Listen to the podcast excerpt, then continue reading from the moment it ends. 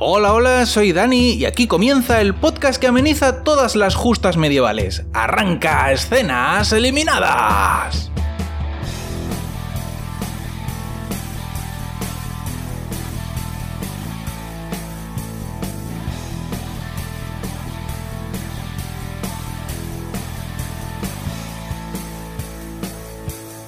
Esta semana os voy a contar qué pasa en el piloto de El Cid, un estreno de Amazon Prime que ha comenzado esta semana y que nos presenta las aventuras del, popular héroe eh, Rodrigo Díaz de Vivar. Así que nada, yo voy a contaros a mi manera, como siempre, qué es lo que pasa en el piloto de esta serie. Unas imágenes hechas con muñecos de madera nos cuentan un poco el trasfondo histórico en el que se va a desarrollar la historia. Nos habla de los reinos de Castilla, de Navarra y de Aragón, y nos cuenta también que el padre del Cid era un guerrero de la corte de Fernando I de Castilla y que, bueno, que murió en la guerra y que dejó en herencia una espada, que es Tizona, como todos sabemos, al Cid, a un, joven Cid que por aquel entonces tiene 12 años. Entonces hacemos un flashback y nos trasladamos a la época en la que eh, Rodrigo eh, está enterrando a su padre, ¿no? Que acaba de fallecer y vemos que es un niño de 12 años.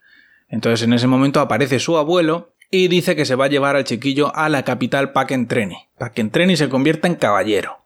Entonces la madre de Rodrigo dice, a ver una cosa, padre, mm, acaba de morir mi marido, que está aquí recién enterrado. Y ahora se quiere usted llevar a mi hijo. Mm, eh, sinceramente es que no, me parece oportuno, padre. Además que, solo, solo, es un niño, qué caballero ni qué ocho cuartos y tiene doce años.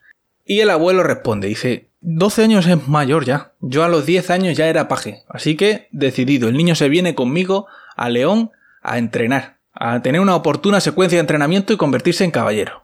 Y, y trae para la espada, que la tizona te la guardo yo hasta que seas mayor, que tú eres muy pequeño, para andar con espadas. Entonces, la madre, pues, eh, le dice, bueno, hijo, no, está decidido, te vas con tu abuelo y no te preocupes porque te ha quitado la espada, pero mm, no, no te atribules, hijo mío, porque yo te voy a dar un arma mucho más poderosa. Y entonces le da un crucifijo. ¿Eh? Te doy este crucifijo y ya en ese momento Rodrigo Díaz queda establecido en esta serie como campeón de la fe católica porque, joder, tiene un crucifijo que le ha dado su madre, no sé qué más queréis. Total, que allá que se van Rodrigo y su abuelo, que aquí al Cid en esta serie lo llaman Rui, no sé por qué se toman esas confianzas, pero lo llaman Rui, que es el diminutivo de Rodrigo, y eh, se van los dos para León y dejan a la madre sola en la granja en Vivar, Vivar que está en la frontera con, con los árabes, ahí a merced de las racias y de lo que le pueda pasar a esta buena mujer que se queda ahí sola. Bueno, después de una breve escena de viajar por, por los montes de, de Castilla, pues llegan a León. El abuelo va con un abrigo de pieles y el niño va en mangas de camisa, porque en León se ve que solo hace frío si eres viejo, si no eres viejo no tienes frío. Inmediatamente, nada más llegar, Rodrigo empieza su secuencia de entrenamiento y durante la peleilla se tapa con el escudo y cuando se descubre, el Cid ha crecido 15 años de golpe y ahora es Jaime Lorente con melenilla de gitano. Rodrigo en un sorpresivo movimiento gana la peleilla de entrenamiento que se la está ganando nada más y nada menos que al príncipe Sancho, que aquí es un chaval barbas, un chaval con barbas. En la siguiente escena vemos al rey Fernando enseñando a sus tres hijos a juzgar casos, ¿no? A lo que son las burocracias de ese rey. Y vemos que Sancho pues no se sabe muy bien las leyes, pero su hermano Alfonso sí. Y eso mal, porque el rey le dice a Sancho, a ver si aprendes de Alfonso. Y eso mal, porque Sancho es el primogénito, entonces no le sienta esto bien. Entre tanto, Rodrigo se encuentra con Jimena, que por supuesto es mucho más guapa que él. Y eh, bueno, él, él la conoce de antes, no sabemos de qué, porque no nos lo explican, pero el caso es que la conoce de antes. Y mientras está hablando con ella, aparece el prometido de Jimena, que es el hijo del conde de León. Y bueno, pues nada, es un muchacho con perilla ridícula que siempre mira mal a Rodrigo porque está celoso. Entonces, eh, cuando lo ve hablando con Jimena, lo echa de allí de malas maneras a los empujones y diciéndole que bueno, que a ver qué haces tú ahí hablando con mi prometida, payaso, que te reviento. Vete a limpiar el, el establo, Rodrigo. Y entonces el abuelo engancha a Rodrigo y le dice que de qué va, que a Jimena ni mirarla, que es la prometida del hijo del conde y que ni se le ocurra vamos pelearse con el hijo del conde. Porque vamos a respetarnos aquí los vasallajes, Rodrigo, por favor te lo pido, tengamos la fiesta en paz. Nosotros nos vamos a misa con la reina Sancha, que es la esposa del rey Fernando. Después de la ceremonia, Sancha se reúne en la capilla con el obispo Juan Echanove y con un noble, que es el conde de León, que es el Bardén que actúa bien. Se conoce que el obispo Echanove ha negociado con el Papa para que le conceda a Sancha una bula que le permita ocupar el trono de León, porque en realidad la reina de León es ella, que lo hereda, de su padre. Pero hubo ahí una cuestión sucesoria y entonces el marido de Sancha, que es el rey Fernando, declaró, como conde de Castilla, declaró la guerra a el reino de León, mató al, al padre de Sancha pero como estaba casado con ella, pues no pasa nada. Entonces todo queda en casa y eh, él fue coronado rey de León y él, como es el hombre, es el que está llevando el, reino, porque las mujeres no pueden reinar en esta, en esta época. Entonces Sancha le dice, bueno, eh, obispo Chanove, es muy buena noticia que el Papa esté dispuesto a darme permiso para gobernar mi propio reino. Pero, pregunto, ¿qué quiere a cambio el Papa? Y el obispo dice, hombre, ¿qué va a querer el Papa? pues que vayáis a la guerra contra los infieles, lo que viene siendo una guerra santa desde toda la vida. Y Sancha dice, bueno, muy bien, seguimos adelante con el plan, derrocamos a mi marido del trono de León, hasta ahí ok. Aquí el noble Carlos Bardem me dice que el resto de nobles también apoya el pronunciamiento, fenomenal. Pero una cosa os voy a pedir, no quiero que me matéis a mi marido, ni mucho menos que me matéis a mis hijos. Estaría bueno. Eh, mi marido lo que tiene que hacer es volverse a Castilla y, gobernar sus tierras, que para son suyas, y yo me quedo aquí gobernando el León, que para eso es mío. Y todo el mundo contento. Barden y Juan Echanove están más por la labor de matar al rey, para que nos vamos a engañar. Porque piensan que es un usurpador y porque piensan que si lo expulsan a Castilla en algún momento volverá y volverá a reclamar las tierras. Entonces su idea es matarlo, pero en principio aceptan las condiciones de Sancha. Nos trasladamos ahora al cuartillo de las chicas, donde Jimena y otras doncellas de la corte están cosiendo mientras la infanta Urraca hace caca. Mientras Jimena le limpia el hojaldre a Urraca, mantienen una conversación de super pop sobre qué paje les gusta más. Que, escudero, a ti que caballero, que escudero te gusta más, ¿no?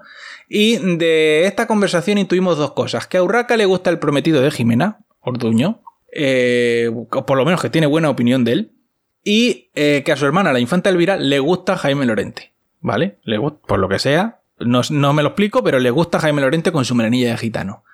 Las chicas bajan al patio y uno de los escuderos le pide a la infanta Urraca que le amadrine, porque lo van a armar caballero, entonces ella acepta. Y mientras tanto Rodrigo y los otros pajes hablan con la infanta Elvira, con Jimena y con las otras doncellas, y entonces aparece Orduño. Aparece Orduño, se enfada y les echa la bronca porque les dice que no pueden dirigirse a las nobles directamente, que son pajes. Entonces eh, aparece el príncipe Sancho y dice, bueno, no hay problema, Orduño. A partir de este momento nombro a Rodrigo mi escudero. Hala, arreglado. No hay nada como ser coleguita del príncipe para ascender rápido en el escalafón.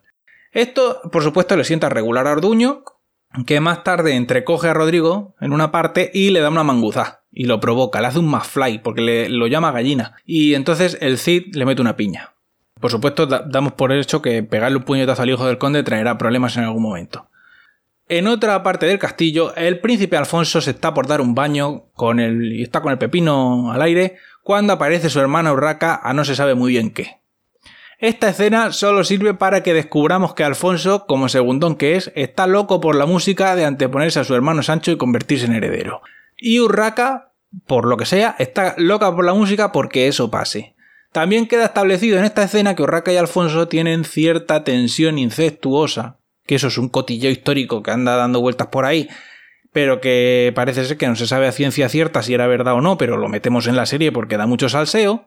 Y entonces nosotros nos vamos ya a la siguiente escena, donde vemos a los príncipes entrenando para una justa que se va a celebrar entre los reinos vecinos, ¿no? en concreto entre Aragón y, León. Y todos son malísimos. Todos los hijos de Fernando son malísimos menos Sancho, que es el único capaz de acertarle algo con la lanza. Al final del entrenamiento, el rey se lleva a Sancho a una parte y le explica que es muy importante que gane la justa a los caballeros de su tío, el rey de Aragón. Porque si pierden el reino de Taifas de Zaragoza, pues a lo mejor deja de pagarle tributos a León y pasa a pagárselos a Aragón. Y eso mal, eso mal, claro. Entonces Sancho dice, y digo yo, padre, ¿por qué no conquistamos Zaragoza y nos dejamos de hostias? Y el padre le dice, ¿por qué los árabes, hijo mío, tienen acceso a la ruta de la seda? Al mercado, amigo, tienen acceso al mercado. Y el cash fluye por la península por las tierras de los árabes. Entonces es mucho mejor esquilmar los atributos que matarlos a todos, porque los muertos no pagan impuestos, hijo. A continuación, Urraca, en otra escena, le monta a su madre una escenita porque está picada porque el padre le hace más casito a Sancho que a su querido Alfonso. Y la reina le tiene que explicar que están en la Edad Media y que Sancho es el heredero. Hija es que esto funciona así. Como no se queda contenta con la explicación de la madre, se va a ver a Orduño, que es el escudero de su hermano Alfonso, y le propone boicotear la silla de montar de Sancho para que se caiga del caballo cuando esté en la justa, haga el ridículo y eh, se enfade con Rodrigo y lo pague con Rodrigo. Entonces, como es un win-win para los dos, porque Rodrigo queda mal y Sancho queda mal, Orduño entra al trapo. Esa noche Rodrigo se cuela en casa de su tío para ir a ver la espada de su padre, para ir a ver la tizona. Mediante un flashback descubrimos que en una batalla entre los reinos, el padre de Rodrigo mata al rey de Navarra, que era el hermano del rey Fernando. Como lo ha hecho sirviendo a su rey, no lo matan, pero lo destierran a vivar, a proteger la frontera. El caso es que su tío lo pilla, ahí haciendo el mongolo con la espada, y lo manda a zurrir mierdas. Cuando Rodrigo sale de la casa, se entretiene hablando con un águila que estaba ahí, no sé muy bien por qué, tampoco sé yo muy bien cuándo ha habido águilas en León, no sé si eso es una cosa autóctona de allí, pero hay un águila y se pone a hablar con ella. Y está ahí haciendo el mongolo lo suficiente como para ver a su tío salir de casa a las escondidillas. Entonces lo sigue y se entera de que su tío está tramando un complot para asesinar al rey. Llega el día del torneo y aparece en el castillo el rey Ramiro de Aragón y su hijo, el príncipe Beltrán el Melenas, el terror de las nenas. Mientras se producen los protocolos, las bienvenidas y demás parabienes, Rodrigo se está debatiendo entre delatar a su abuelo y destapar la conjura para matar al rey o callarse como una puta, porque total, tampoco el rey le caiga muy bien, porque le echa las culpas del espinoso tema de su padre. El caso es que están todos en un banquete y el rey Ramiro y el rey Fernando, aunque son hermanos, pues se llevan regular. Entonces, se llevan tan regular que el rey Ramiro está involucrado en el complot para matar a Fernando. Pero bueno, el caso es que discuten en el banquete y que empiezan ahí que si tú eres un envidioso, que si tú eres un bastardo, se les calienta la boca a los dos y al final los tiene que separar el obispo Juan Echanove. Señores, por favor, ya que no saben comportarse como hermanos, por lo menos compórtense como reyes, que están ustedes aquí discutiendo a, a los gritos delante de toda la corte. ¡Qué vergüenza, por favor! Compórtense. A la mañana siguiente llega el momento del torneo. El plan es derrocar al rey Fernando, vamos, a derrocar, asesinarlo, después de la última justa, y Rodrigo está buscando una manera de hablar con el rey para advertirle, pero no ve el momento, no, no, no encuentra momento bueno para meter cuña. Entonces, la reina había pedido que no lo mataran, pero el, el obispo Chanove, el abuelo de Rodrigo, que no sé qué cargo ostenta, y el conde Bardem han pensado que la reina qué coño va a saber. Que sí, que lo van a matar. Que ellos se quedan más tranquilos y lo matan. Así que lo van a matar. Entonces han contratado un asesino y está todo preparado para que le meta una puñalada después del último, de la última justa. Entonces, Ordoño, por su parte, no encuentra momento para sabotear la silla del príncipe Sancho. Entonces, la infanta Urraca lo que hace es que manda a Jimena a distraer a Rodrigo. Y esto le abre la ventana de oportunidad a Orduño para sabotear la silla del príncipe Sancho. Por su parte, la justa se va desarrollando y vemos que el príncipe Beltrán de Aragón descabalga al mierda de Alfonso, porque ya hemos dicho antes que todos los hijos de Fernando son la purria menos Sancho. Em, que por supuesto a Sancho no lo consiguen descabalgar pese al boicot de la silla. ¿Vale? El tío aguanta ahí porque es un máquina y aguanta como un campeón. Pero por supuesto se caga en toda la familia de Rodrigo porque eh, le ha puesto mal la silla o él cree que le ha puesto mal la silla y entonces eh, lo está buscando como un loco por ahí, pero Rodrigo no aparece, se ha fumado. ¿Por qué se ha fumado? Porque está persiguiendo al asesino que han contratado su abuelo y el conde Barden. Bueno, al final el torneo lo gana Beltrán de Aragón, que termina descabalgando a Sancho en buena lid, pero a cambio el Cid impide el asesinato del rey. Así que una victoria para cada equipo. Viendo que el asesinato no se produce, el conde Bardén y el abuelo de Rodrigo deciden recoger cable y no seguir adelante con el golpe de estado. Después de la justa, encuentran al asesino que habían contratado con el cuello roto y ven que hay sangre en el cuchillo, pero que no es del muerto. Así que el conde Barden le encarga al abuelo de Rodrigo que encuentre al responsable de joderles el plan. Y el abuelo de Rodrigo, en una conveniencia para la trama bastante conveniente, se da cuenta muy pronto de que es su nieto quien ha evitado el asesinato del rey. Y ahí termina el piloto del Cid, que sinceramente está mejor de lo que me esperaba. No del todo bien, hay algún decorado, algún detalle, alguna cosa que está regularcillo, pero en general el nivel de producción es bueno. Jaime Lorente a mí personalmente no me gusta, porque habla así todo el rato, como si estuviera susurrándole a la gente, y yo no sé por qué tienes que hablar así, Jaime. porque no eres Batman, eres de Murcia. Entonces no sé por qué tienes que hablar así. Me sacas muchísimo de la serie hablando así, Jaime. Por favor, no lo hagas más. Eh, pero bueno, en general, la serie no tiene mala pinta, tiene sus cosas mal, efectivamente, pero yo creo que estas cosas hay que apoyarlas porque si queremos aspirar a tener una industria audiovisual que haga buenos productos, que haga productos merecedores de ser vistos fuera, pues hay que atreverse a hacer cosas, hay que poner en valor lo que tenemos, nuestra historia, nuestro patrimonio, así que a mí me parece bien todo lo que sea contar nuestras historias en lugar de escuchar las historias ajenas de otros pueblos. Por supuesto, la serie tiene sus cosillas, sus defectos, sus cosas que se podrían haber hecho mejor, pero yo creo que para hacer las cosas bien, primero hay que equivocarse. Así que eh, bien está esta serie. Eso es todo lo que tengo que deciros por esta semana. En la web escenaseliminadas.com podéis encontrar todos los podcasts anteriores y si me queréis contar lo que os ha parecido el CID o me queréis recomendar alguna serie que penséis que me puede interesar, me podéis localizar en mi cuenta de Twitter, escenitas. Hasta la semana que viene.